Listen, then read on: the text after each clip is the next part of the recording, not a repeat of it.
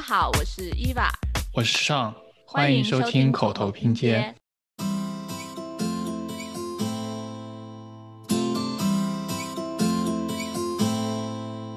这是它一个好玩的地方，还有就是这件事情有弹性的地方，它就是让所有人都能参与，就自由出入这个游戏，才能有重新定义这个游戏的机会。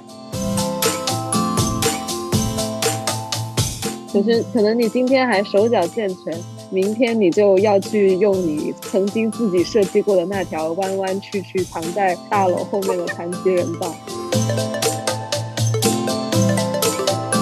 虽然很多人就是此刻健全，但是随着年龄的增长，他不得不去面临这样子的排斥。那当我们为包容而设计的时候，其实就是为未来的自己而设计。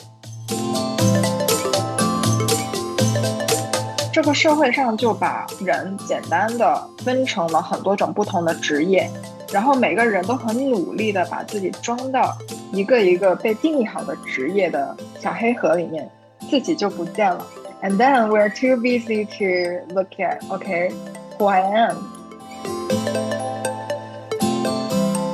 Invite everyone to our party. Yeah，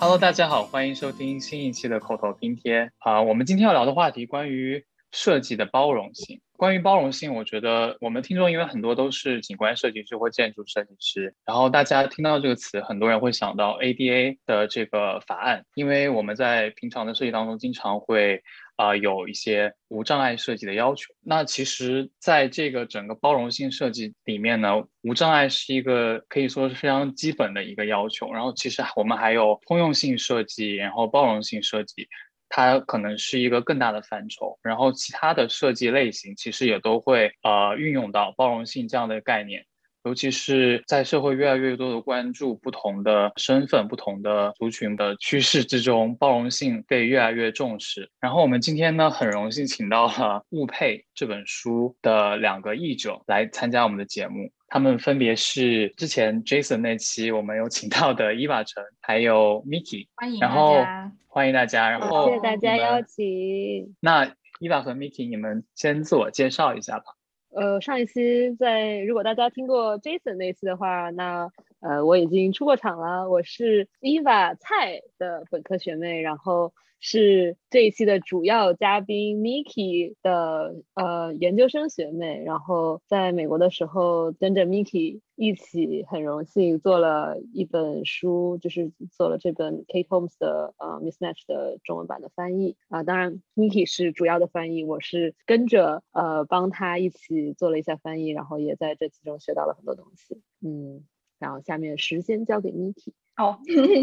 啊、大家好，我是第一次就是来到这个节目，谢谢呃 Eva 还有一凡还有小李的邀请。然后我现在是数据视觉化设计师了，在国内平安银行。然后呃，之前在美国的时候是在纽约大学的电影学院 ITP，然后刚好就是毕业之后。就进入了大都会艺术博物馆，纽约的大都会艺术博物馆当研究员，然后之后就在纽约银行担任体验设计师，就刚好也是跟伊法是同事，所以我嗯们经过了一个比较长的时间的合作，所以当时就是发现了伊法有非常就是厉害的文字的功力，所以就啊。我们在做这件事情的时候，哎，要不要邀请一起来玩这个游戏？所以我们就开始这本书的合作。对，大概是这样一个情况。啊，听起来你谢的经历好有趣。那我有点感兴趣你在纽约大都会博物馆做的工作是什么？嗯，哦，当时我在大都会艺术博物馆，其实是在一个叫 Media Lab 数字媒体研究所里面做研究员。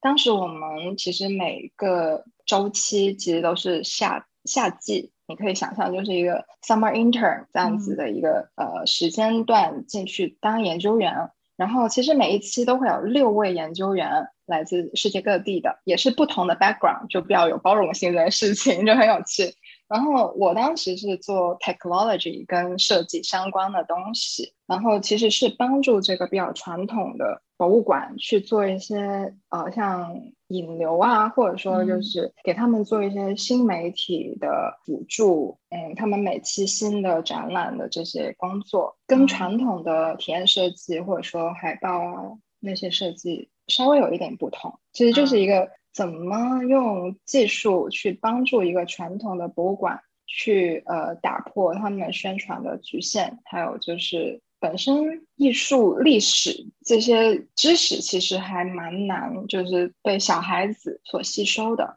嗯，所以如何用技术去降低这个认知的门槛，其实就是我在里面需要做的工作。对，其实这也体现了我们今天主题就包容性嘛，因为很多人都觉得，比如说像大都会里面的艺术品啊，一些什么文艺复兴的油画什么，其实是很阳春白雪的东西，就其他人。接受起来这个东西会觉得哦看不懂或者有很高的门槛，那通过技术其实可以让更多的人他可能 potentially 就是会对这个东西感兴趣的会被吸引过来。是，我觉得这其实是一个还挺有意思的方向。好好，那我们就进入到书籍的部分。那你们两个人可不可以给我们听众朋友们介绍一下这本书，然后包括这本书的作者，还有你们作为译者的背后的故事？嗯，这个就交给 Miki，我作为辅助。Miki 是我们的主译者，基本都是他在。这本书主要是我在统筹这个工作啦。其实大家的翻译任务其实都是交叉着来进行，所以我觉得本身这件事情就是很具有。包容性的，我也希望就是这个过程就是做的比较开放性，因为嗯，翻译这个东西，它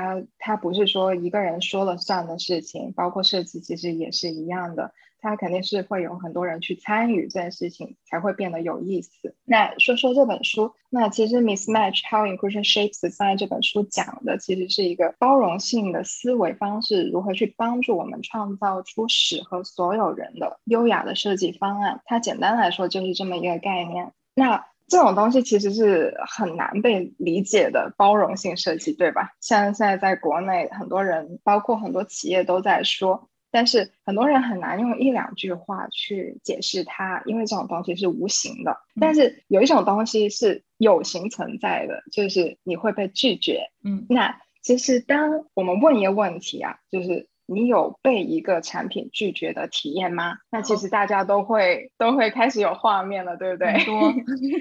对，就经常就会遇到很多设计说：“哎，你不配。”这种情况就经常。对啊，我今天才碰到了，我就今天下载了一个国内的读书软件，然后它注册一定要国内的手机号，然后我就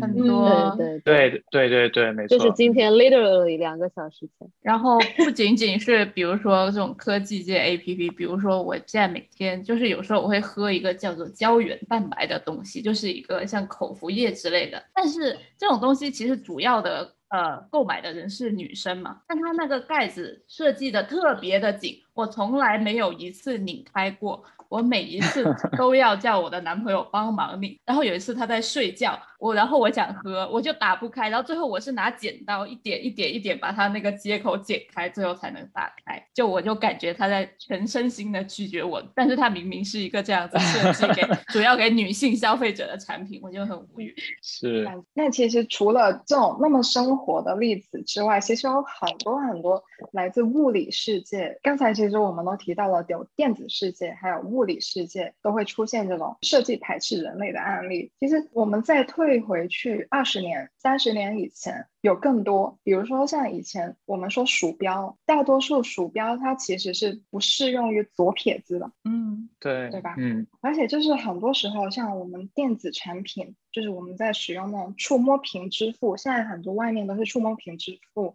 它没有其他支付方式的，像我们除了刷脸、刷手机之外，它没有一个人站在那里收钱呢。所以你要付钱的时候，你发现，哎，我没办法去买这个东西。而且有一些支付系统它是只有英语的，这个很要命。它意味着说，你如果要顺利的使用这个东西去做这件事情的话，你必须要有相对应的能力。才能去做这件事情。那很多时候，设计师在做这些设计任务或者说设计这些产品的时候，我们的基础教育里面是有一部分缺失的。因为这个东西就是，呃，只要是跟技术相关的课程，或者说技术相关的设计课程，它其实从那个课程出来的时候，它已经过时了。嗯，这是因为 computation 这个东西是几何型去增长的嘛，所以。嗯，人的渐进式增长、渐进式进化的这种速度，其实是跟不上那个 computation 进化的速度。所以，每当我们就是要做一种技术的设计的时候，我们发现，哎，我们的能力是不是跟不上、匹配不上？所以，呃，无论是以前或者现在，其实都会出现各种各种这种产品拒绝人的故事才会存在。所以，这本书其实是用了包容性设计这个角度去帮很多很多我们这些被产品拒绝的人发声的一个通道。然后，它其实里面还提到了一个观点，就是它引述了很多包容性设计先驱的故事。他提到一个，就是它不一定就是那种。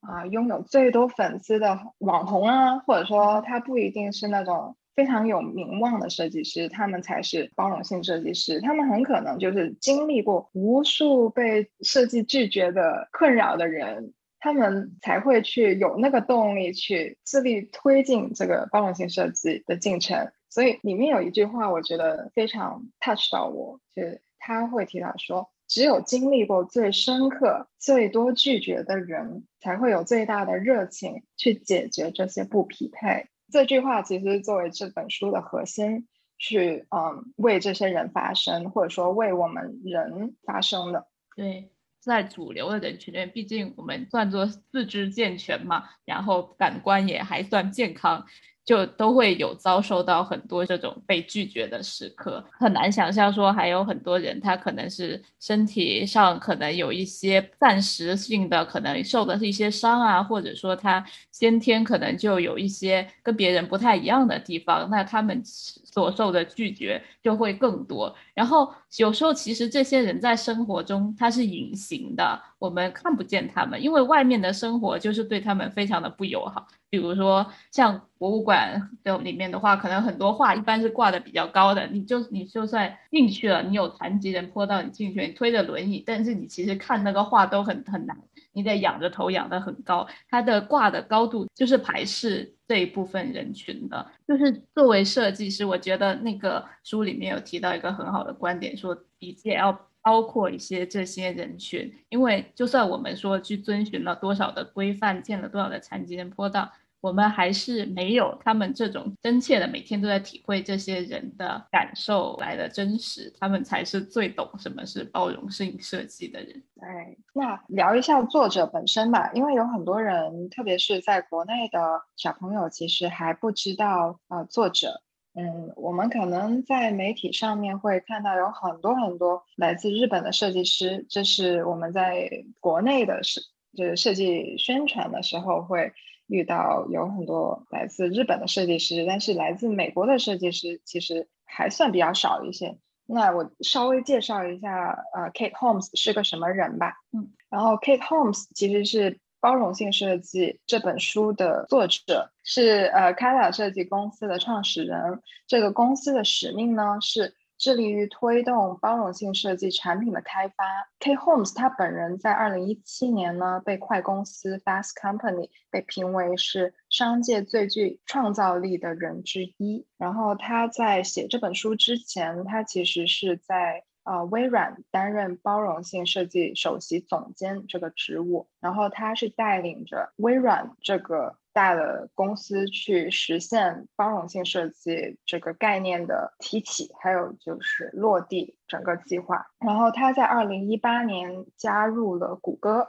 然后谷歌后来在二零一九年的 Google I O 上面，其实他们在提到任何呃 AI。还有具有人性关怀的 AI，很多案例其实都是来自于这本书的，是因为 K Holmes 进去他们最主流的团队，呃，作为设计总监，所以大概是他带来的这些影响力，让那么多人开始知道包容性设计这个词，还有这本书。然后现在呢，慢慢也会出现，因为他现在人在 Salesforce，所以 Google 其实也有接替这个 Inclusive Design 这一棒的另一位设计师吧。然后他也写了一本新的书，叫 Design for Everyone。因为这本书其实还蛮偏概念的，第一棒就提出这个概念，然后第二棒其实他在讲的是如何在真实的产品设计中去设计出包容性设计产品这个落地方案，它需要遵循什么样的规范啊，或者说怎么样才算是？可能第二本书会比较清晰，第一本书主要是讲述这个概念。这里插一句嘴，就我觉得 Google 现在对于 inclusive design 这个概念还挺看重的，因为今年的 Google I/O 就是前天举办的那一届，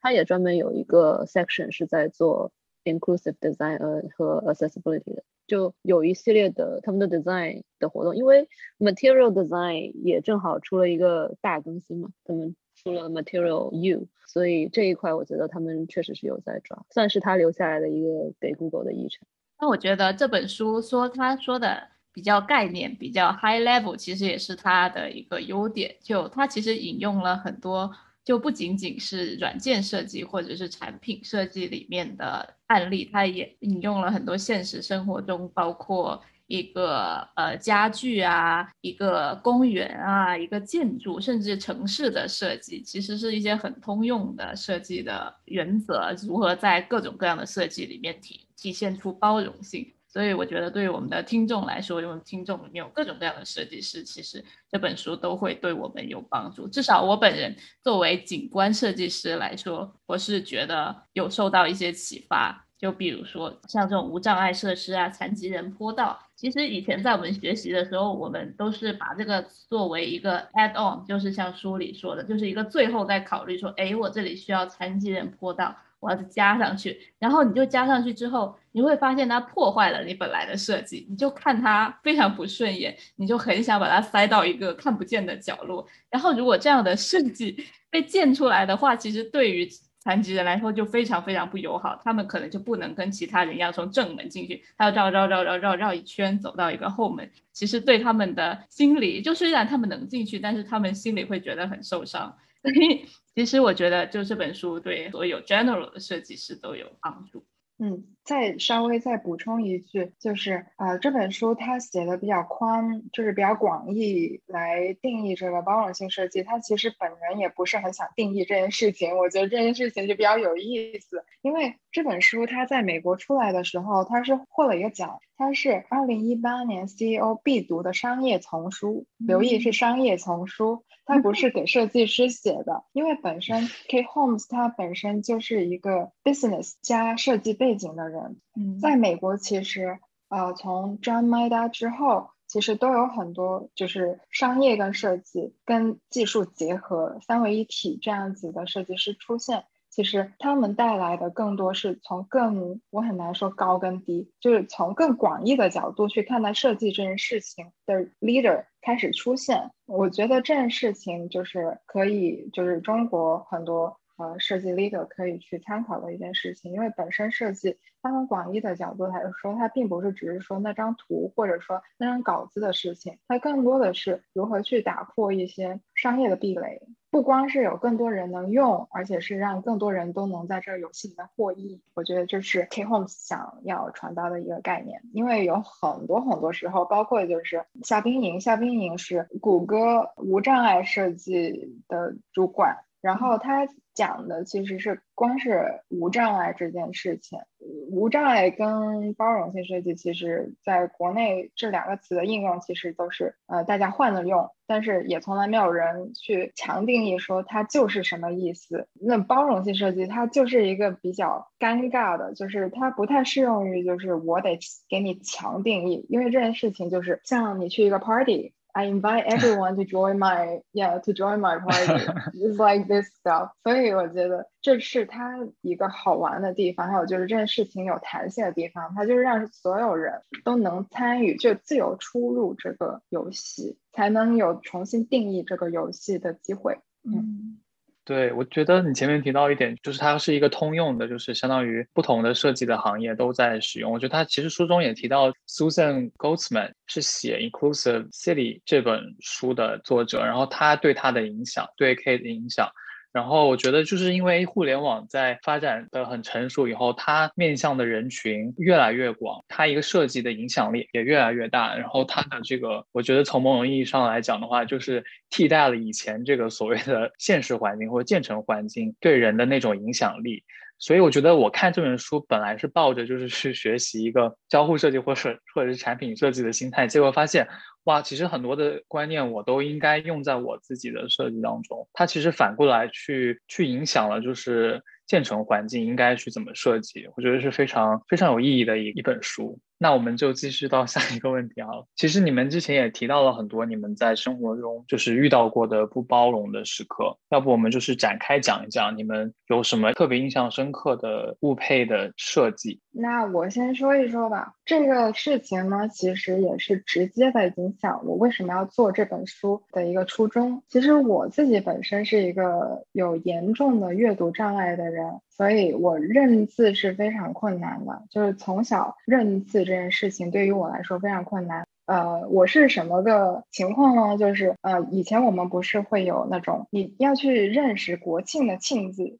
嗯，你要去抄写很多遍，然后我每次都是抄不对的那个人，但是我不知道为什么我不对，直到老师说，哎，你写的东西为什么跟小朋友其他小朋友写的是反过来的，然后我才知道说，原来我看到的那个字符跟正常人是反过来的。我才知道说，原来呃我是有这方面的困难，但是我是直到我来美国念书之后，我才知道原来这个问题它有一个名字叫阅读障碍，以前我是不知道的。然后反过来说，就是我对就是图形方面是比较敏感的，因为我记忆所有的字啊这些我都是用字符，就是 icon 的方式我去记住。一旦记住，你就不容易忘记，所以我就是天生就会对图形方面比较敏感，所以后来我成为就是数据视觉化设计师，其实也是有这方面的导向引导吧。然后，嗯，我在翻译这本书的时候，其实这就是为什么我刚才一再的提到这本书里面核心提到说，当。只有遇到最深刻、最多拒绝的人，他才能有这个最大的热情去修改它。我自己其实是看书比较少的人，应该是很少的人，跟你们对比应该是很少的人。因为我看长段就大段的文字其实是非常困难的，以至于我现在在表达上其实也不是说非常的连贯。我努力的去做到这件事情，是那么多年，就是重复的、重复的去练习。这人这个身体啊，就是。是一个非常具有包容性的设计，就是它可以在任何情况下都能去适配各种情况。当时我就在想，嗯，那如果我们要把作者的这些概念去很好的去变成中文，去让大家认知的话，那会不会有像我这样子的读者很难去读到它呢？很难去接受它呢？然后我们在做这本书的时候，其实也在想。我们能不能有更多的媒介，就像听书啊、广播啊，像我们现在在做的采访啊，这种不同的媒体去强化、去切碎这些信息，再组合的信息，能让更多的人，不同情况下有呃障碍的人都能认知这些 beautiful mind、beautiful ideas。所以，我们当时首先是我很很有这个冲动，去把这件事情快一点做成。我不想等这件事情，就是等到假以时日，有一天有人把这这本书引进了，我们才来开始做这件事情。我在想的是，就是我自己作为一个设计师，我们是不是也有这个责任去做这件事情？无论这件事情是不是最后我来获益，但是我愿意就是以设计师的角度去设计整件事情，让这件事情从一开始就具有它的包容性。这是我遇到的最大的人生中的不匹配，被拒绝，然后就是带我去把这件事情做了这个过程。然后另一件事情就是，本身我遇到这本书其实是呃在图书馆里面，当时我是有意识的去找它的，是因为呃当时这本书是被 John Maida 就是啊 John Maida 写了前田约翰，John Maida 前田约翰先生他为这本书写了前言。然后我又是一直就是跟随着啊前田约翰先生的这些研究来到的美国，然后我当时就想，哎，这是一本什么样的书？然后我就去图书馆里面找他。很好玩的就是当时纽约图书馆里面它真的有这本书，而且它上的很快。我在二零一九年二月份的时候已经拿到这本书的实体，然后我就开始。去呃写一些小的圈子去发，然后我发现国内呢有很多小伙伴他都想要这本书，可是呢你知道图书是不能被嗯直接运到国内的，不允许。然后你要看 Kindle 的话，可能你要翻墙。然后我当时就想，那有没有更快捷的方法可以让大家拿到这些一手的材料？然后我就想，好吧，那我就试试给作者写封邮件，问问他。呃，你已经找到翻译了吗？就是有人帮你在做这些中文的转译工作吗？然后他当时就是很意外的，我人生第一次收到 MIT Press 给我的来信 email。我想，哎，我为什么会收到他们来信？然后发现就是作者把我的 email 转给他们，就让出版社来联络我说，哎，呃。他们也很开心，就是有人会自发性的去传播这信息，但是呢，他们不能，就作为出版社一方，他们其实是希望能呃跟有 license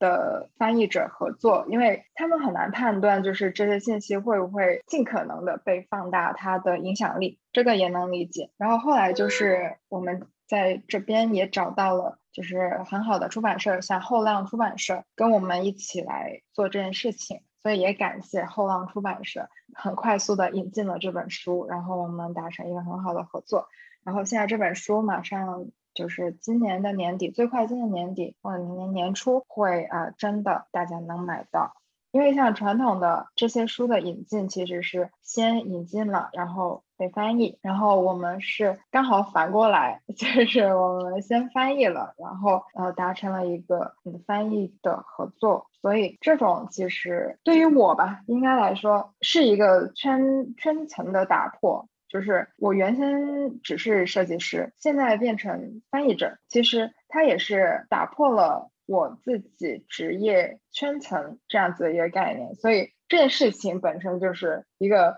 有多维度、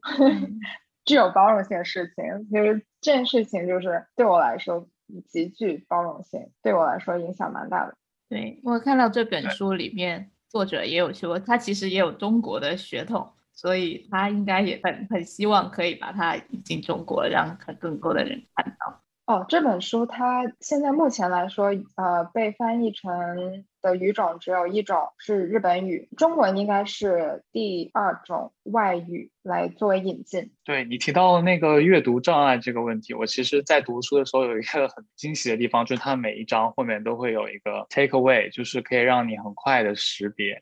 然后它的那些插图其实也非常的生动，它会。匹配到他要说的这些核心的概念，我觉得这些就是给读这本书的人本身就是提供了非常包容性的一个设计在。嗯，哦，对，这我觉得这个在谷歌的设计里面，在谷歌他们日常就是员工啊，在沟通上面也是有这个概念的，就是。他们写邮件会很有素养，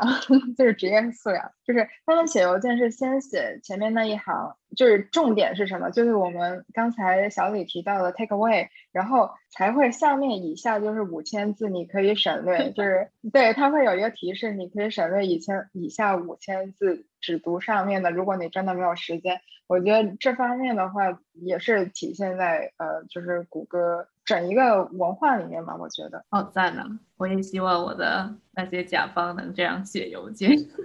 经常很多人写邮件都没有重点，是看半天看完完全不知道他要说什么。哦，对，稍微补充一下，就是刚才一凡提到说，作者他其实有一部分的中国血统，其实我要回去再研究一下了，应该是他奶奶那一辈。它是四分之一的中国血统，然后它里面提到的就是呃刚才提到的就是更广义的包容性，他也提到说，嗯，他们以前父亲那一辈其实有经历过排华法案的影响，他的爸爸被关在了天使岛，然后爸爸的父亲跟他的妹妹去世了，然后被放出来的时候，他是，嗯，他的奶奶带着他的爸爸。就是呃去到了乌克兰去生活。其实我个人觉得，这个对他为什么要那么坚持的去写这本书，其实也是有一个非常大的影响。他是遇到过这种自己种族吧，我可不可以这么说？就整个种族被排斥的这种那么深刻的排斥，所以他才有那么大的热情去把这件事情写出来。但是他是以一个侧面的，就是商业的来说这件事情，也是希望说能从商业上面去做一个开头，去嗯慢慢的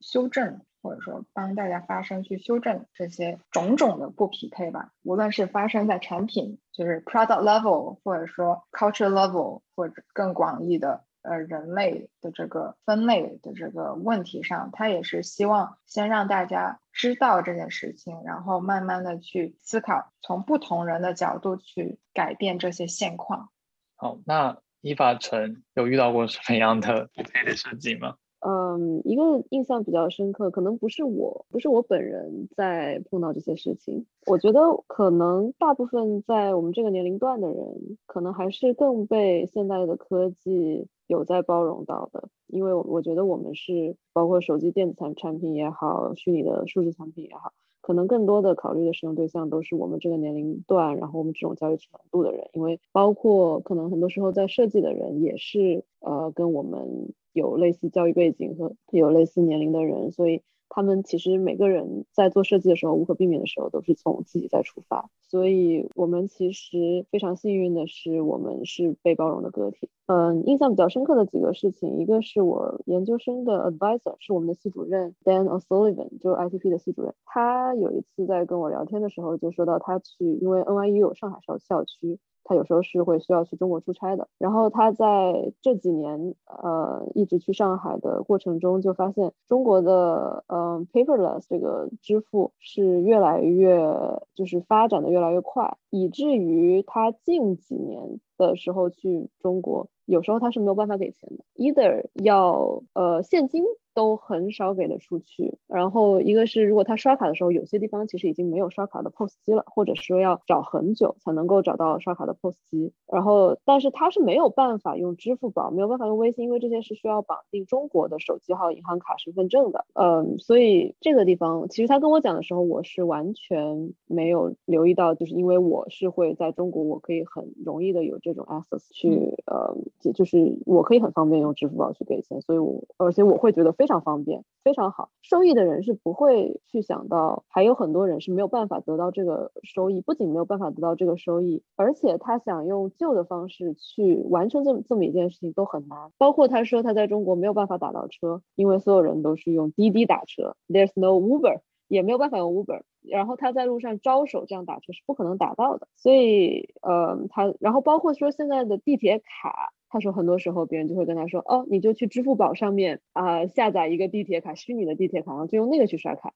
他就没有办法使用这个事情，所以他很多时候觉得在中国太不方便了。整体来说，他作为一个外国人，他没有办法在这里正常的生活，如果他没有一个中国的同他的同事带着他的话，嗯。但是很多人是没有办法体会到这样，就是在享受这些便利的人是没有办法体会到这样的一些呃难受的地方吧。包括现在有很多我身边的已经可能来美国。蛮多年的一些中国朋友。当时他们出国的时候，支付宝这些、微信啊这些东西还没有那么发达，他们其实也没有办法使用支付宝，然后没有办法，就是过年的时候，尤其现在红包也电子化了嘛，没有办法参与到抢红包的这样子的一个所谓的节日氛围里面去，然后反而就越来越让他们离中国、离家乡的这个概念越来越远，因为连这种虚拟性的这样的一种年味儿，所谓的年味儿也很难很难体会到，所以反而是在中国科技。发展的同时，可能把一些所谓的海外华人越推越远，或者把一些海外的对中国有兴趣的游客也好，对中想在中国发展的人也好，其实把这些人越推越远的。所以，呃，从这些人的反馈来看，我会就是可能感觉现在中国的科技的发展反而是让中国的人越来越便利，可是把中国也和其他国家的人 somehow 有一点隔绝开来。不知道这么说合不合适，但是一些身边的体会。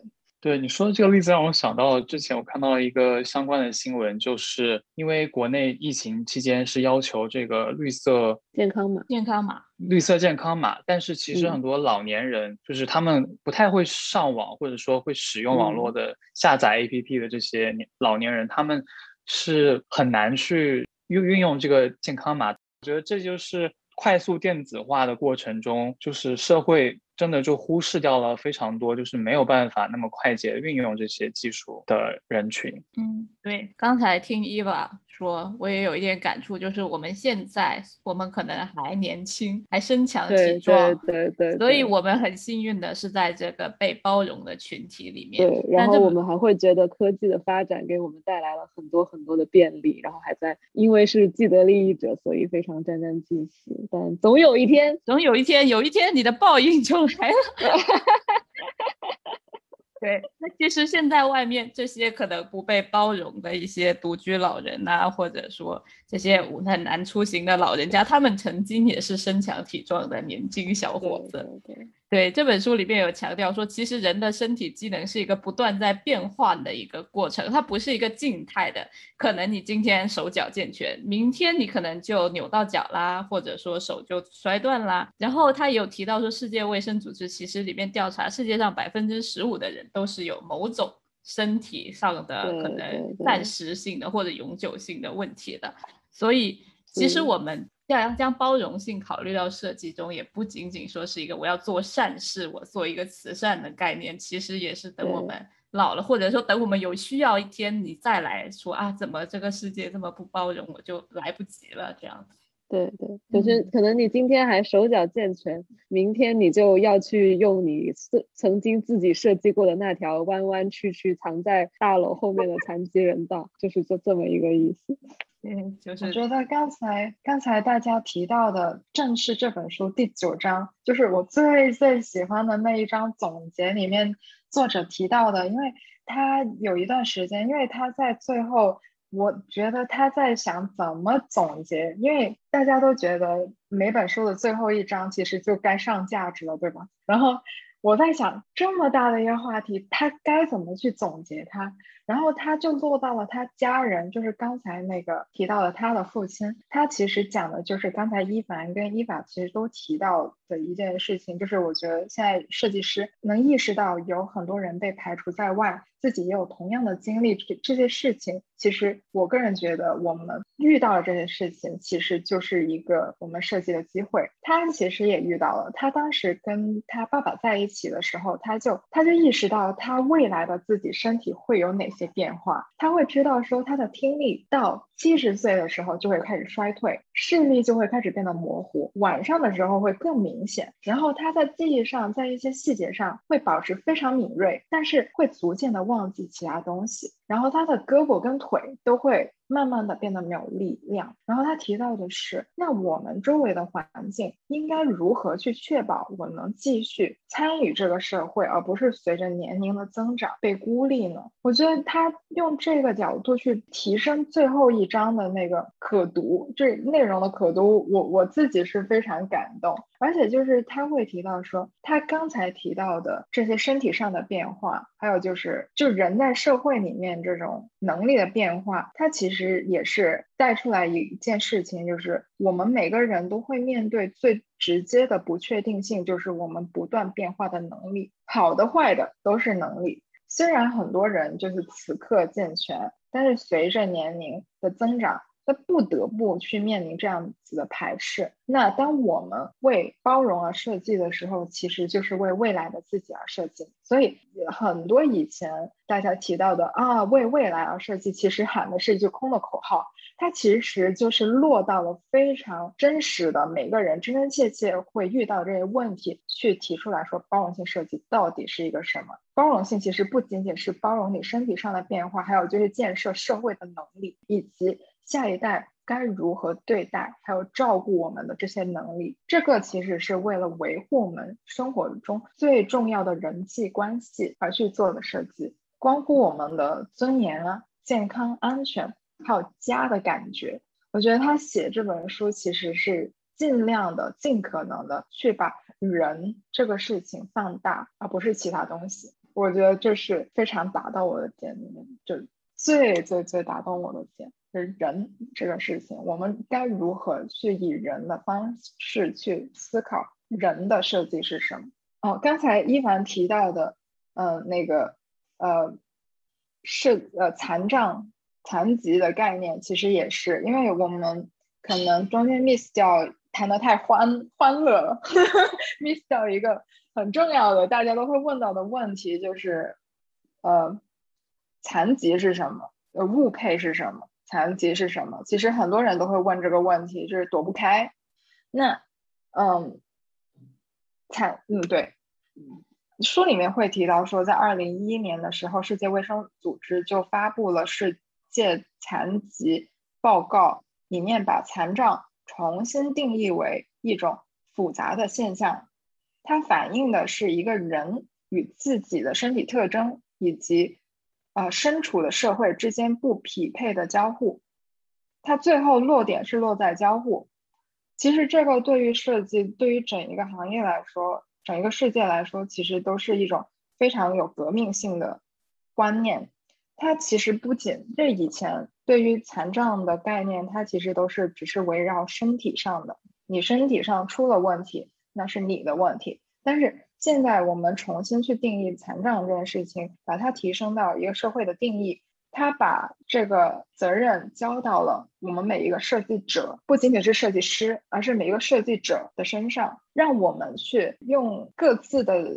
角度去发现这些交互点上面不匹配的地方。这是他重点去介绍这件事情的一个价值吧，因为这也是为设计师打开一个新的思路。因为以前我们老是以为身体健康状况在正常以外的，那全都是残障了，嗯，并不是这样。子，而且它让我们去记得，就永远记得一件事情：设计师所做的每一个选择，其实多多少少都会增加或者减少人们跟世界之间的不匹配。所以我们在设计方法上面，其实就需要改变了。就是很多人都会一再的说，我们为什么什么人设计，为什么什么人设计这件事情，其实就应该被改变。因为哪有为的呢？我们是跟大家一起设计啊。就是我们如何去听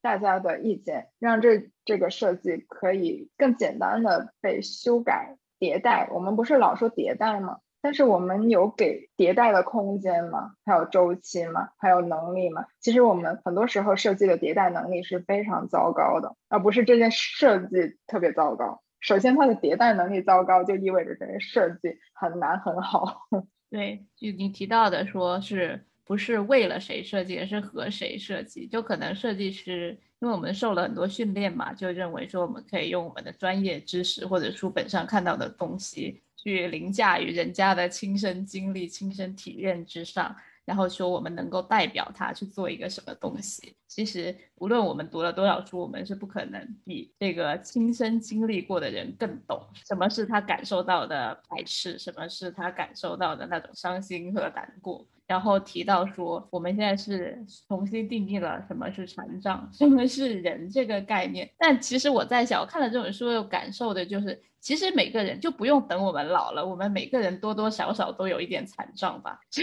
可能就是不同的方面啊。就比如说像我，虽然现在有手有脚，但是我就是以前国内不是这样开玩笑说，哦，你是男生身高低于一米七，然后女生低于一米六，你就相当于三级残废。那我就是那种三级残废里面的人之一，因为我就不到一米六。对，然后其实我就可以感受到，比如生活中有很多不友好的地方，比如说超市上面有些高的地方我就拿不到啊，然后比如会有近视啊，就是每个人很多地方其实都是有多多少少的不健全的地方，没有一个完美的人。我觉得书里有提到一个概念，就是。说有些设计师说确定了自己的目标用户，然后会以一个平均的一个完美的形象去做自己的设计，甚至觉得自己很科学，说我做了很大量的数据调查，然后取了哦我这个平均的高度就是多少，平均的。长度是多少？平均的宽度是多少？每个人的 dimension，然后结果重新测到来，他们发现没有一个他们研究的人里面是能够完美符合他这样测出来的一个平均数的。所以其实是一个没有一个人是不残障的，没有一个人是完美的。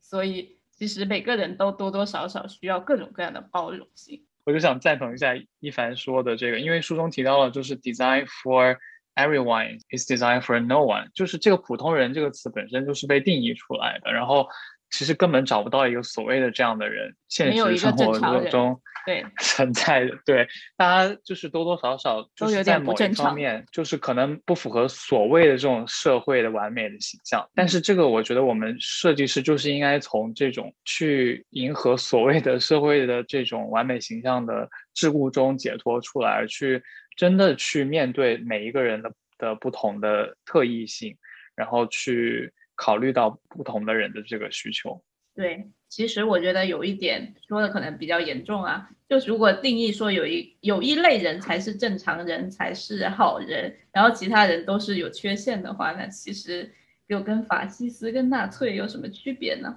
这这这个其实就是这本书，哎，我又来打书了，就是第七，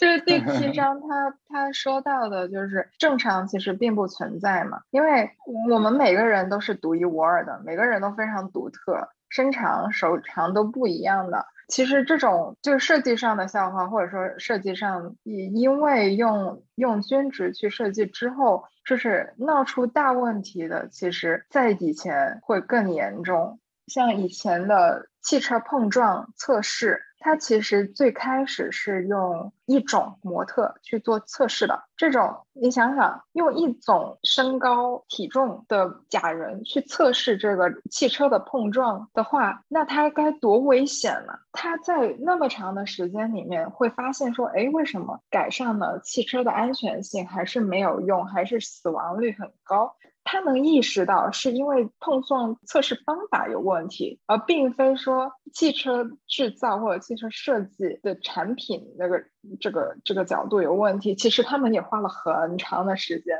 嗯，后来才启用了更多不同高矮胖瘦的模特去进行测试。其实，在设计的历史上也算是一个革命性的在思路上的改变，才会让就是汽车的安全性有一个质的飞跃。就是因为启用了新的、更多形态的模特，像小朋友的、呃女性的，因为像女性的话，她还会被勒住，或者说太松了、太紧了，这种也也是出问题的，并不是说她撞的那一刻汽车被破坏了，她才会死去。所以有很多很多这种，就是它会出大问题。还有另一个就是空军，空军第一架战机一开始就是，呃，他们的仪表板都是死的。因为它只有一种尺尺寸嘛，它就要按照那种均值去呃安装，以前的都是不可调节的。然后他当时就发现说，哎呀，选了很多四千多个人，为什么只有那么少才能成为空军？然后驾驶这个战斗机，这个战斗机出事率还非常高。然后后来才发现说，哎呀，他们设计的这种钉死了的设计仪表板，其实每个人上去啊，他都很不舒服。然后不舒服的情况下，你想想，在不舒服的情况下开战机，你是什么感觉？对，所以它不仅是事故率非常高，而且就是它让很多很多本来就是各方面都达标，能成为空军优秀空军的人都没有办法成为，这是更广义的了。嗯，被排斥了。那其实它这个根植于啥呢？它根植于就是以前有一个数学家叫奎特莱特，他以前就是一开始的时候做统计嘛，他自己就很有热情去超越牛顿，然后他就希望说通过数学。去解释人类社会中的不确定性，他希望用数学的方法去找到其中的规律，所以他就开始对人各种客观数据进行测量，然后收到那种统计模型里面，然后他发现就是在统计过程中，他发现一个叫中型曲线，就是正态分布，他发现哦，他收回来的数据都能描点描上去哦，那我是不是也能把这种理论扩扩大到就是去找到那个完美的人呢？他感觉上就是我只要找到了那个指标，就是我们现在做很多东西都要求指标嘛，对吧？然后他他除了收集那种就是客观数据就比如说身高啊这种客观数据之外，他还收集了生理、心理 还有行为的各种道德这方面的数据。他希望说可以用这些数据去定义出来一个完美的人类。就像我们现在有很多那种完美的脸型啊、网红脸啊、完美的身高啊、完美的智力啊、完美的道德，我不知道这个要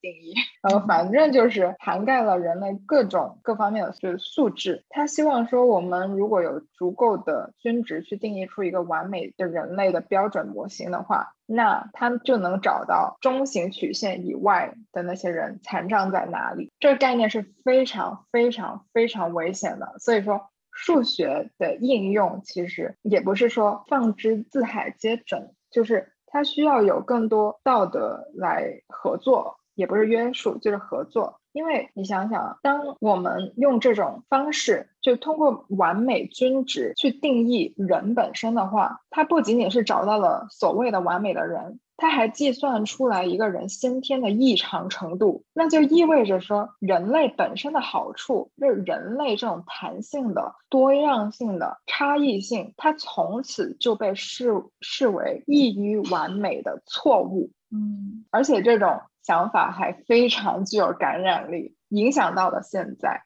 所以，像我们现在的设计方式，就是画一个圈圈，就是为女性而设计，为男性而设计，为三十岁到四十岁的女性而设计，慢慢的缩小这个圈。其实是因为以前我们的设计并不能很好的，就是有弹性，就像以前的技术，只能说我的仪表板只能安装在某一个地方，就不能变了。但是新的设计，它是都是有弹性的。就比如说我们那个安全带，现在是松紧带，对吧？以前是光是一条绳子，这样子很很很不安全。其实现在也一样，像我们所所说的千人千面，就是一个很好的例子。就是呃，数字产品如何去符合，就是反过来符合每个人的需求，如何去让一件产品具有弹性。那其实这件东西并不是说我们有足够好的设计师就能做出来，而是说我们整一个设计团队，它里面需要有各种各样奇怪能力的人进行匹配。那同时呢，更广义的来说，其实我们也需要拥有一种具有包容性的文化在这个团队里面，否则的话，我们如果只是组成了一个团队，但是没有这种文化的话，那我们其实互相。多多少少都是互斥的，所以他这本书里面提到的是新的呃具有包容性的设计师的呃其中一个素养就是他能 recognize，他能发现这些误配的点在哪里，他知道那些点在哪里，呃，并非说我第一步就是我要做出修正，而是他能 recognize 这些误配的点发生在哪里，而且他能就是把以前。的设计能换一种玩法，能组合成新的。像我们以前有非常多 idea，其实都是被放在一个就是 idea 库里面。像以前的 email，那个是互联网支付创造的，他呃妻子好像是有听力障碍，然后他就为了他俩能在不同房间里面能能互动。所以他创造了 email。那现在 email 是我们每天都需要用的那个沟通工具。还有就是以前的字幕，字幕也是为了听障人士能公平的获取电视上的内容所创造的。但是现在我们有很多人就是在外面没有戴耳机啊，在很嘈杂的环境里面去看那个手机的时候，其实都是用到的。就现在的设计，就通用的设计，或者说数字产品的设计，如何像以前定制化的为残障人士所设计的设计学习，让这些设计能为所有人而用，这件事情是包容性设计师的一个很重要的能力。还有就是另一件事情，就是如何让更多人就话语权，让所有人都可以参与自己的游戏，而不是说我说的就是对的。这件事情就是在各行各业都。都是出现概率极高的，特别是在设计行业里面，因为我们往往就会定很多很多很多的标准，去标准化、简化这些所谓的设计成本。就像现在在国内有很多人开始说，呃，包容性设计，像普惠，就是有很多措辞上就是啊，普惠啊，好的。我觉得作者在这本书里面提到的其中一个特别重要的观点，而且是被大家所忽视的观点，就是包容性设计它并非就是绝对的好，而且大家都不知道，往往就选择忽视它，是因为认为这件事好而去让自己的公司获益，这件事情比较简单。就像我们说普惠这件事情。能让一家公司能获益的成本是很低的，但是你真的能做到整个公司包括产品都具有包容性，这个成本是很高的。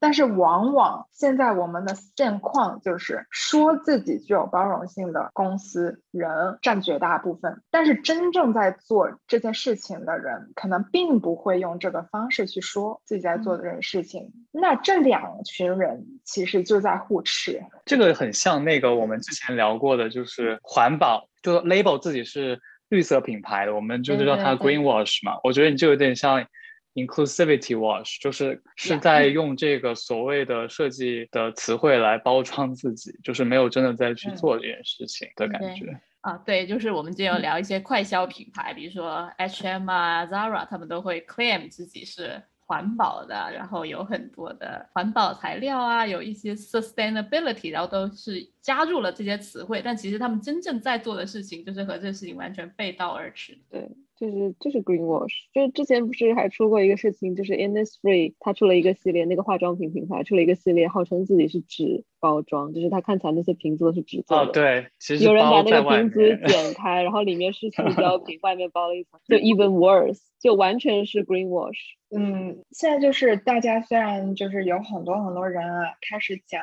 就是很多很多优秀设计师啊，他其实都在开始嗯宣传这个概念，但是这件事情肯定是要花很久的很久的时间，因为首先呃每个概念出去到真正落地会经历很多人的手，所以刚才就是嗯我遇到在蚂蚁里面，其中有一个设计师叫林外，然后。我们在聊天的时候，他就他在措辞上面比较谨慎，他会说设计者，他会区分设计者跟设计师。我觉得这件事情也是，就是大家会多多少少会开始意识到，就是在设计的过程中，其实不仅仅是只有设计师的存在，他会在整一个过程中会涉及到开发者、产品设计师、使用者跟 owner。但这只是我们定义了的角色而已，有更多人参与其中。那这些人其实都是设计者，他都在这个游戏里面。我们应该如何去让大家都拥有这个意识是非常重要的。像以前 Amazon，Amazon 它有很厉害的开发人员。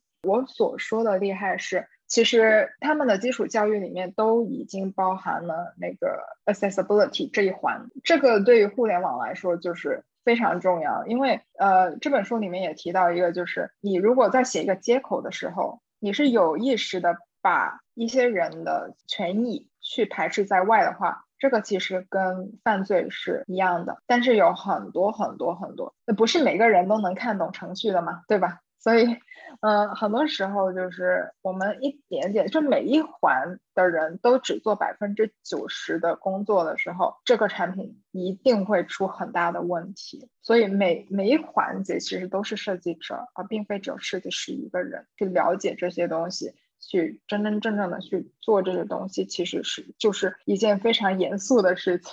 对，当然了，设计师的呃基础教育里面其实也是缺这么一环的。往往我们把设计师该学的东西简化的非常过分，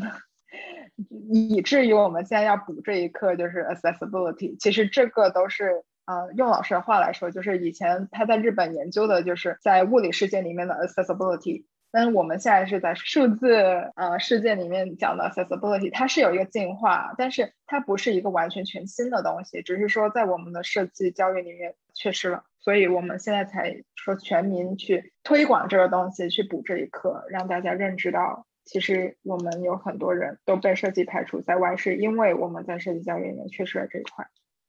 对我很同意，因为 even 就是我们。景观设计，我们号称自己设计的是公共空间。公共空间就 public space，意思就是你要给大家都能来用嘛。但其实，在我们的不不管是本科还是研究生的教育里面，都很少提到 accessibility，或者说呃这些呃无障碍设计啊，然后包容性设计，其实都没有出现过。在我们的教学内容里面，只是有一些冷冰冰的规范这样子。其实我觉得这样子其实是。会造成说现在有很多的说公园号称是大家都可以来玩，大家都可以来享受的一个城市公共空间，但其实会有一些对别人不友好的很多对别人不友好的地方，比如说像北京的有很多种了很多树，然后它是在春天的时候就会到处撒那个花粉啊，撒那个柳絮，然后过敏的人去到那里，他就整个人会大型崩溃，就可能会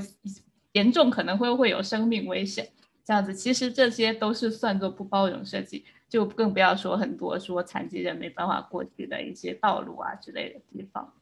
那既然说到这里，我们可不可以顺便来聊一下，我们在设计中、设计的实践中有没有遇到过一些比较好的，你们觉得设计的特别有包容性的案例？我说一个，就是我最近学到的东西吧。我觉得大家其实可能。都会想聊这个话题，就是职业的问题。嗯，因为这本书里面其实有一个章节，他提到说，他把这件事情拔高了一些。他就说，排斥跟包容很大程度上塑造了作者的家庭。这句是一个比较重的话了，就比较 strong 的 statement。然后他提到的是，进入美国社会是一种包容，逐渐能够参与那个社会是另一个层次。我觉得作为留学生来说，我们每个人都会感觉到。这件事情嘛，然后他说的是，能够把自己的孩子带回原来的家是一种包容，一种代表归属感的包容。我觉得每一个无论是设计师还是在外留学的人，其实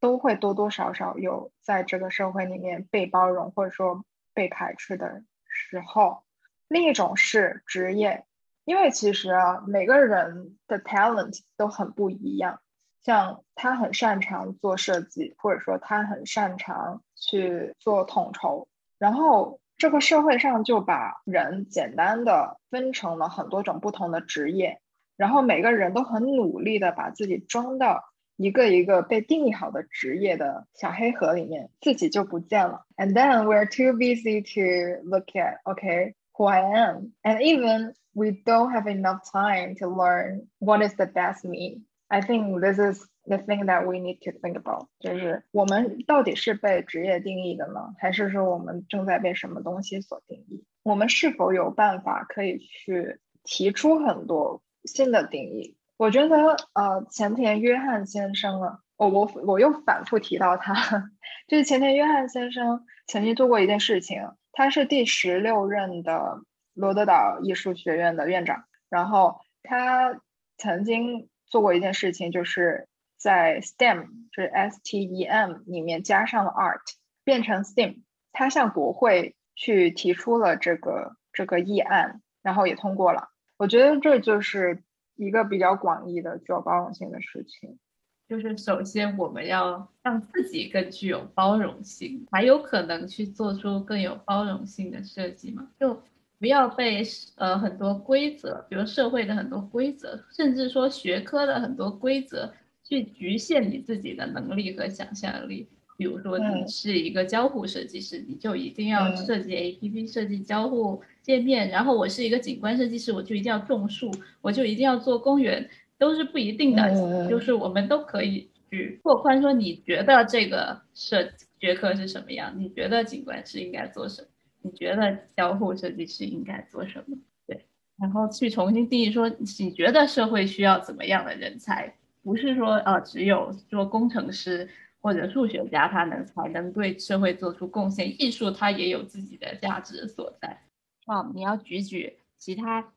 你找的包容性的例子吗？没有，我觉得 好像这个已经拔得很高了。我要是 再举的话。感觉会缩得很小，因为我其实提这个问题也是非常好奇，就是我可能想的有点狭隘，就是说你们可能作为一个互联网产品或者是交互设计的从业者，会可能有一些亲身的体会，是你们在自己的每每天的这种实践当中会考虑到哪些要素？觉得这个可能是我更想问的一个问题。不过我可以就是先说一下我就是之前想到的一个关于包容性的例子。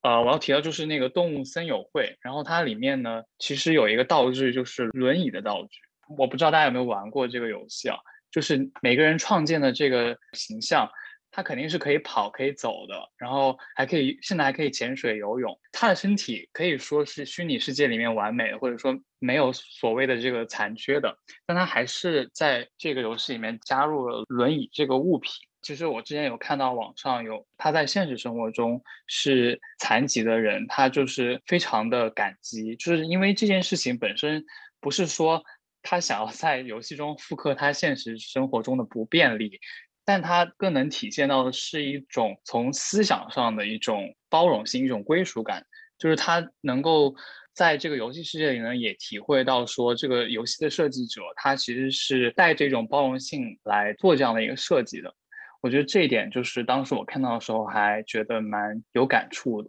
不知道你们就是在交互设计的这个过程中有没有一些比较。具体的一些例子可以分享。嗯，这个我可能马上想到是我们公司，呃，因为是一个做建筑背景的一个软件，然后我们其实面向的用户的群体还挺多的。比如说，我们也面向建筑设计师，就是你们这样的建筑设计师、景观设计师、室内设计师，有一些产品线。然后我们有另外一个产品线是给包工头在工地上使用的，呃，就是在一个手机软件，然后帮助他们在工地上面可以比较快的检查产品，就是检查东西有没有运到呃工地上面之类的。刚开始我在做给设计师的产品线的那一边，后来我换到包包工头那边，先做了一版手机的呃应用。就还是在用现在的比较通行的那种手机软件的那种设计，就是比较漂亮啊，然后比较 sub subtle，微较微妙，比较呃很多按钮可能就比较多的使用 icon 一些图形，然后它的字号可能也比较小，就是为了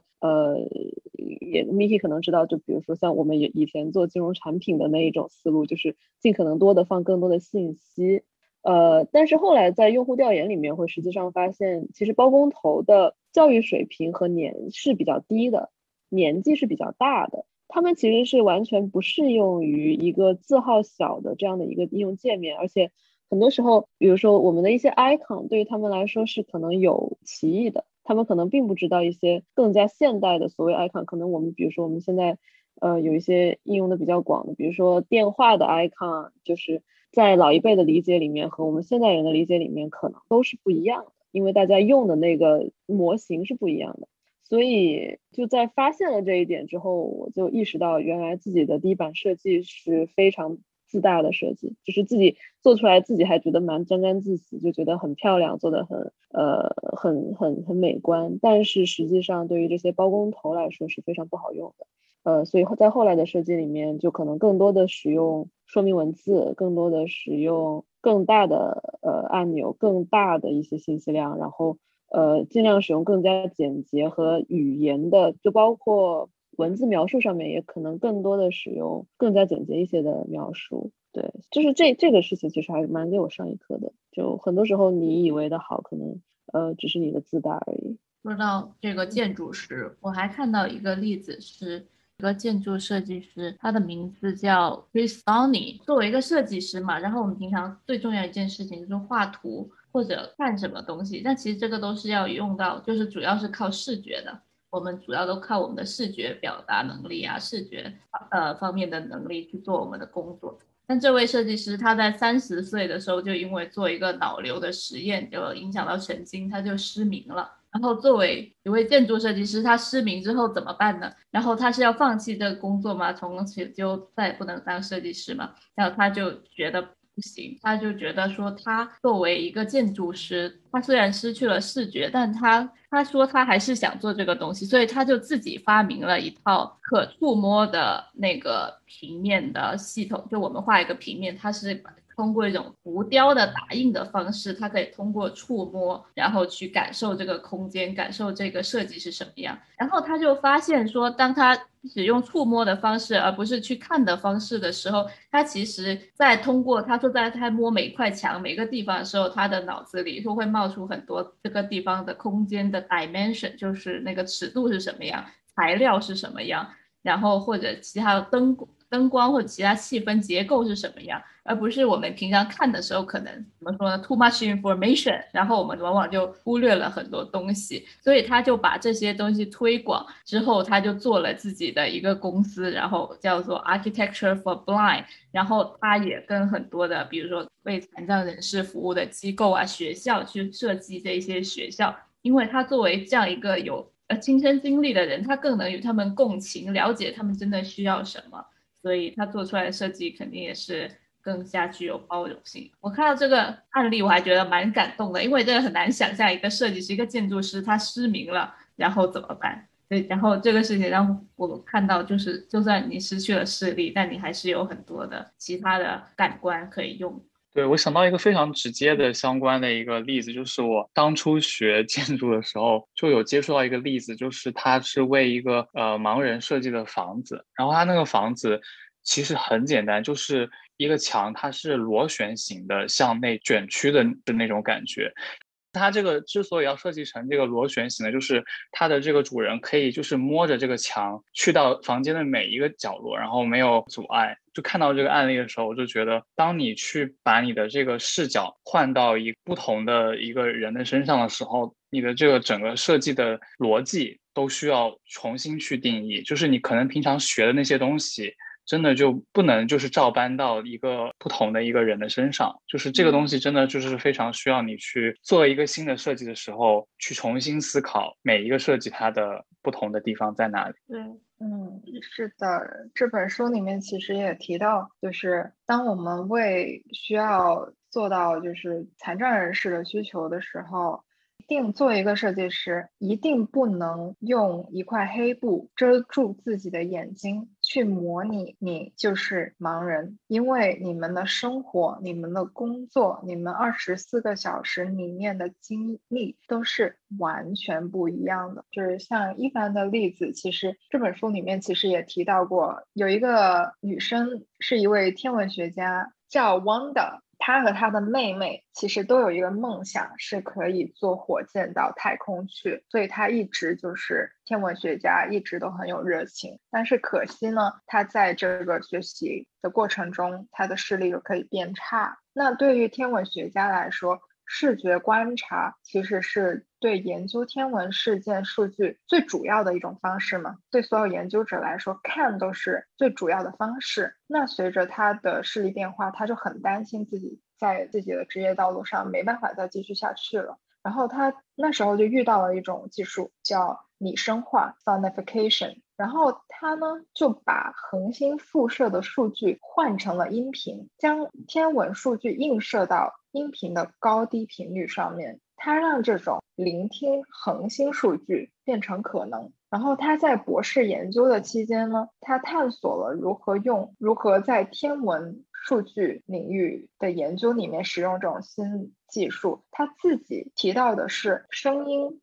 为科学家还有天文学家分析数据提供了一种更敏感的方式，因为往往声音它比视觉有优势的地方，就是那些从视觉上观察不到的模糊事件，也许就能被听见。所以，当他把那种无线电波翻译成鼓点，就是鼓那种嘣嘣嘣，还有就是那种其他的乐器的时候，当 X 射线可以被变成呃羽管键琴的时候。那些非常微妙的变化就很可能会被发现。它其实对于我来说，因为我是数据视觉化设计师嘛，那我的工作其实就是如何让人能看到黑匣子里面的各种可能。我们常常看到的数据，就是所认知的数据，既有结构化数据，有非结构化数据。我们觉得数据就是一很多数字嘛。但是这些数据其实都是来源于人，就 behind every single number as human being 收就数据为什么只是一些数字？其实是因为它的收集方式不一样，它是用机器去收集，用机器去产出。但是人他不懂这些数据背后的价值，它中间就是缺失了我现在做的工作，就是如何把这些数据换成声光电。换成人能解读、人能看得懂的东西，让人可以拥有这些数据的智慧。其实对于我来说，也是在工作的过程中如何就是以一种不偏不倚的态度去让人能看得懂数据。有很多人其实误会了数据视觉化就是做图表这件事情，我也得说一说。呃，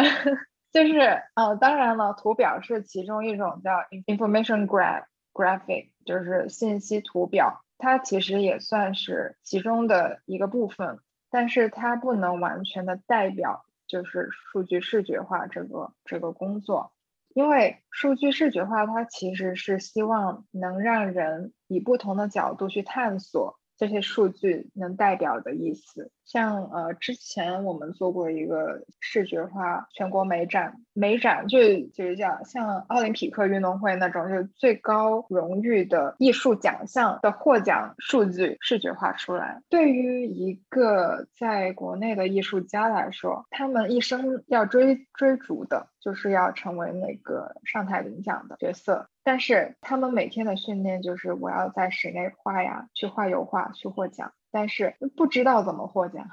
我们当时在想，是不是过往的二十年的数据是否能给他们一些一些提示？所以我们就想说，哎，那如果这些数据都能被看得见、看得懂，那对他们来说意味着什么？其实。数据视觉化是一个，我作为设计师，其实站在一个比较中立的那个位置，去提供不同的翻译的方式，让更多人能进来讨论而已，并不是说给出来一个结论。但是现在大部分的公司或者说大家在理解数据视觉化这件事情上，还是比较偏向于 business 的方向。呃，大家其实在用数据的时候，只是说用数据去验证这个东西是不是他们想说的这个意思，其实跟插画没有什么不同，就是他们已经得到了结论，只是用。图表的方式去说明这件事情，这不是数据视觉化完全想做的事情。数据视觉化是其实是提供一个探索的渠道，让大家能看得懂或者看得见这些数据。那其实也是包容性的一种方式吧，邀请更多人进入这个游戏。嗯。好，希望有一种可视化的编程的方法，让我这种不会敲代码的人也可以参与到编程这个活动。因为现在幼儿园小孩都在学编程，搞得我好焦虑啊。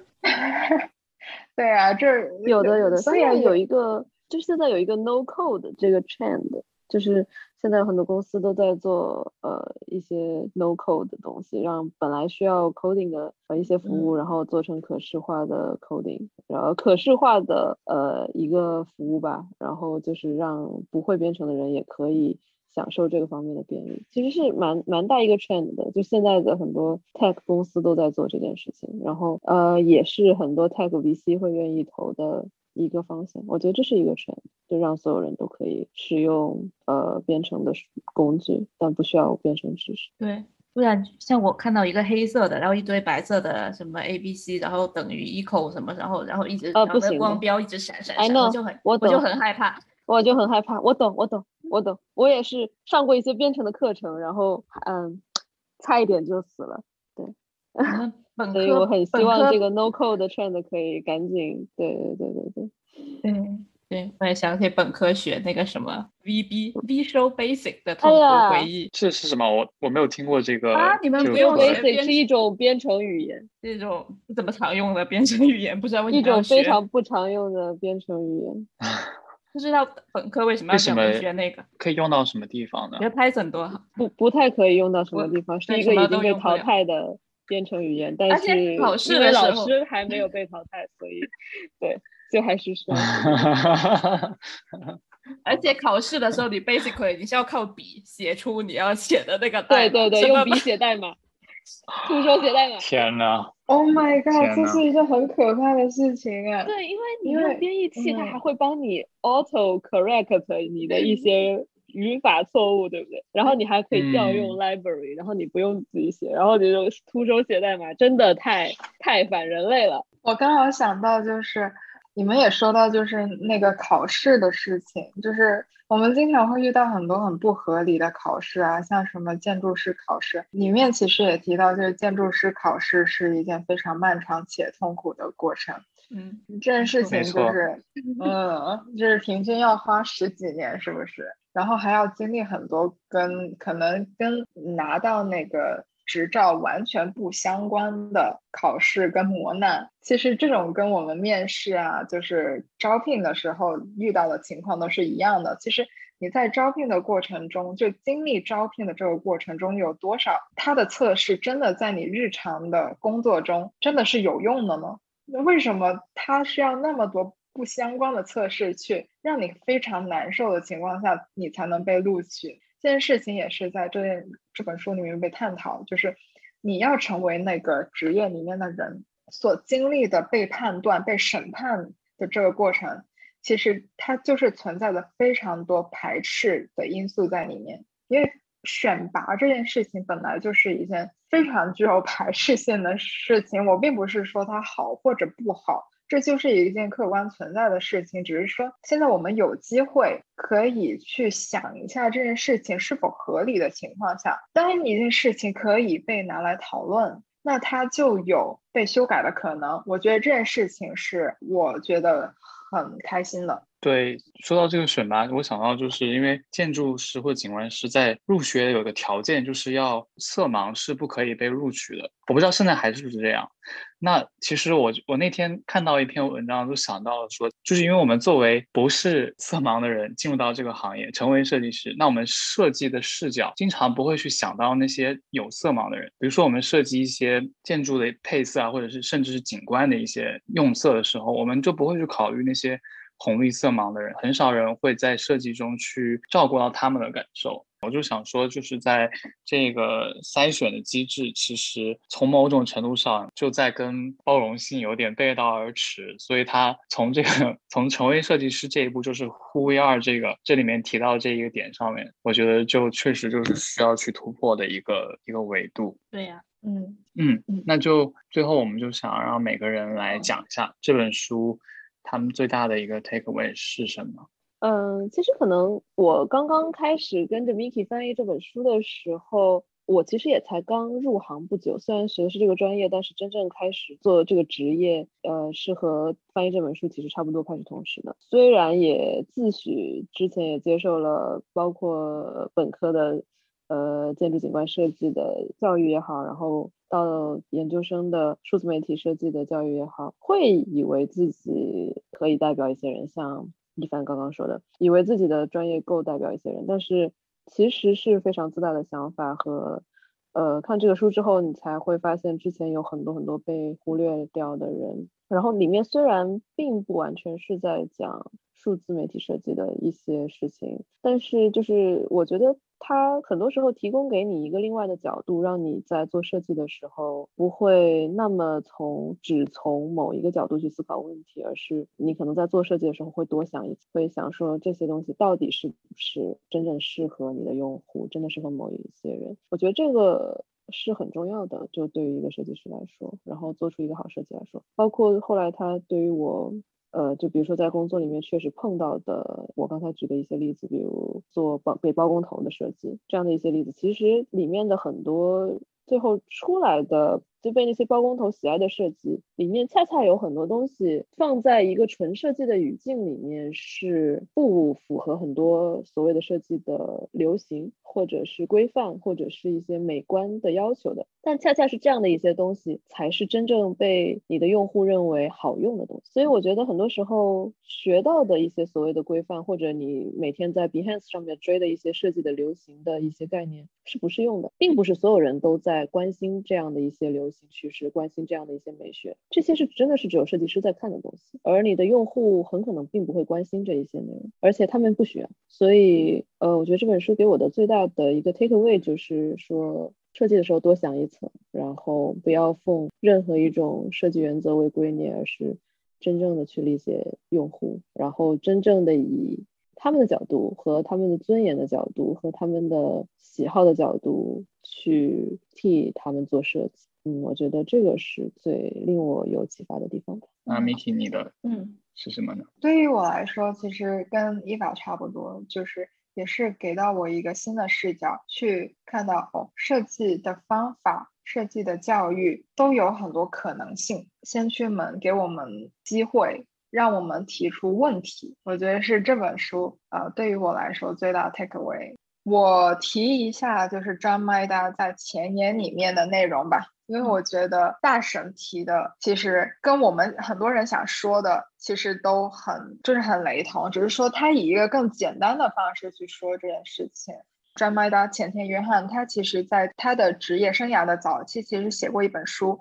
叫《简单法则》（The Law of Simplicity）。然后他当时写这本书的时候，是他想探索一下一种连接产品制造还有产品设计的方法。然后他提到的是，如果我们不能理解整个设计的过程，我们如果不能理解日常使用的产品都是谁创造的，还有直接最直接影响到的是什么这些复杂问题的话，我们是没办法对于一个设计进行简化的。K Holmes 在对的时间给我们带来一个关于设计的正确概念。其实他们俩都在讨论的是硅谷到底现在产生产的产品到底为什么那么多跟人的真正需要的。不匹配这个问题，他们都在讨论同一个问题。那 K Holmes 他在这本书里面提到的，就是我们过去的设计方法到底还有什么可能性？我们圈子之外包含了什么？我们现在到底是要去走到圈外呢，还是其他人走到圈内呢？他其实都没有在讨论，他只是说给出了一个 statement，说我们最好是能把这个圈子打破，否则设计如果是为商业服务的话，那我们的商业机会也会非常小。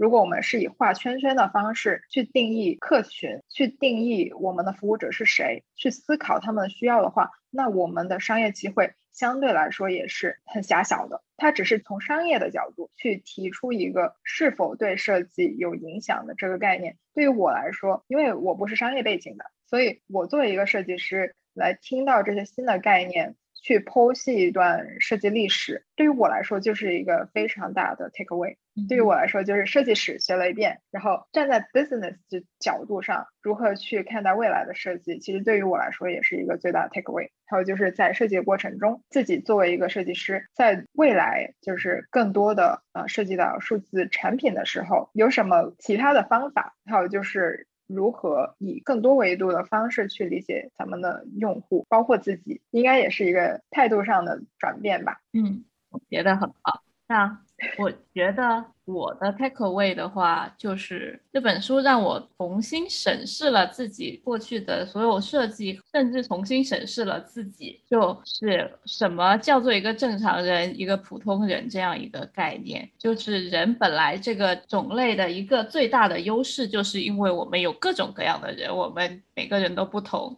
这才是激发了我们人类为什么这么在这个星球上发展的这么好的一个很重要的原因。所以不应该把人简单的归类为正常人和不正常人、普通人和不普通的人，而是应该去把这种多样性给包容到我们的设计中。但是其中也有说你说的商业性的问题，说我们的设计毕竟是任何事情都有一个 budget。所以有 budget 就代表说你要有一个 priority，你只能可能把钱不要花到某一个地方，而不花到某一个地方。你不可能说设计一个东西，所有每一个人都去设计一个 fit 他的东西。但是我们可以把我们的设计变得更开放。就这本书里面有说，就你同一个设计，你可以有多种的参与方式，不是说。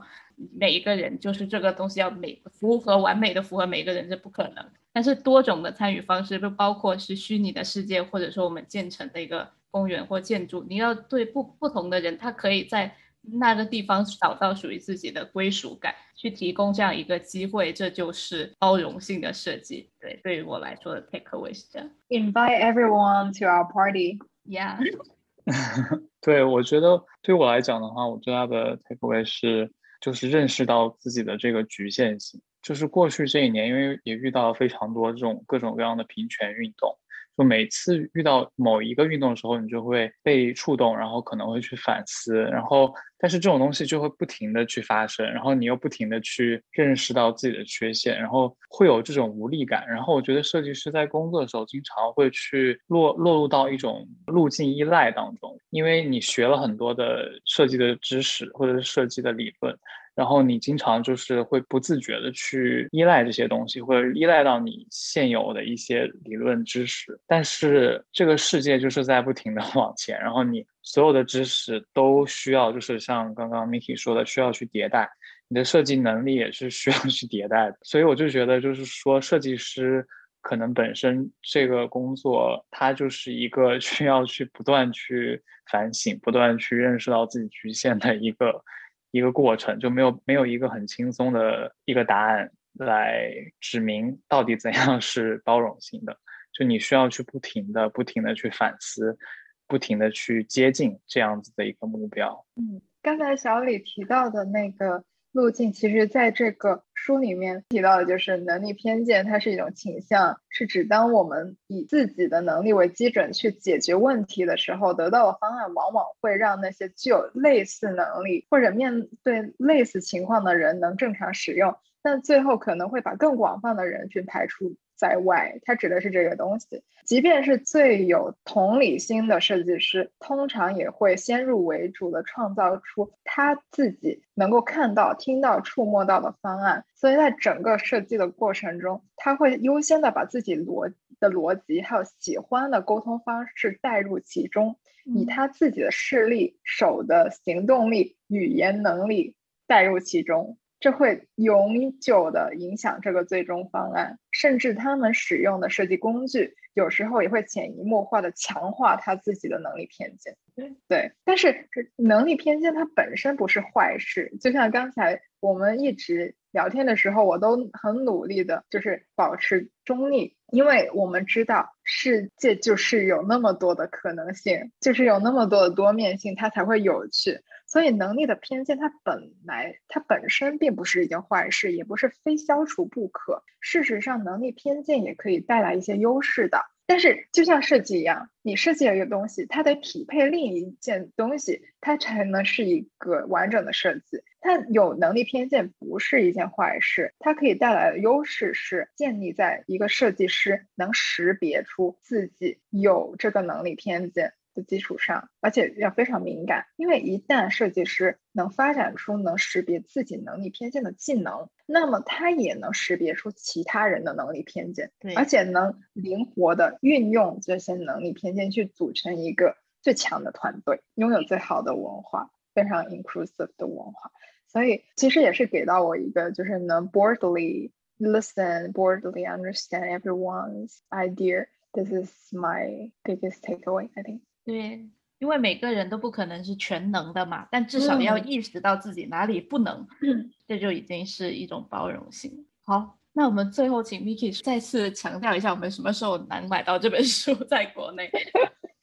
呃，我昨天问了一下后浪出版社，首先还是要谢谢后浪出版社非常给力的，已经尽可能快的引进了这本书，然后他也给到我很多自由度去做这件事情，所以还是要谢谢后浪出版社非常给力的，非常用心的去做这本书，然后我们也尽快的排上日程，但是还是比原计划要晚了一年。所以现在最快最快，我们能在今年年底或者明年的年初，我们可以看到这本书，可以买得到。好耶！如果在美国的同同学或者听众，也可以在 Amazon 上面找买到这本书的英文版。嗯，对，英文版，英文版跟日文版现在都已经在架上了。嗯，中文版稍微还要再等一等。嗯，好。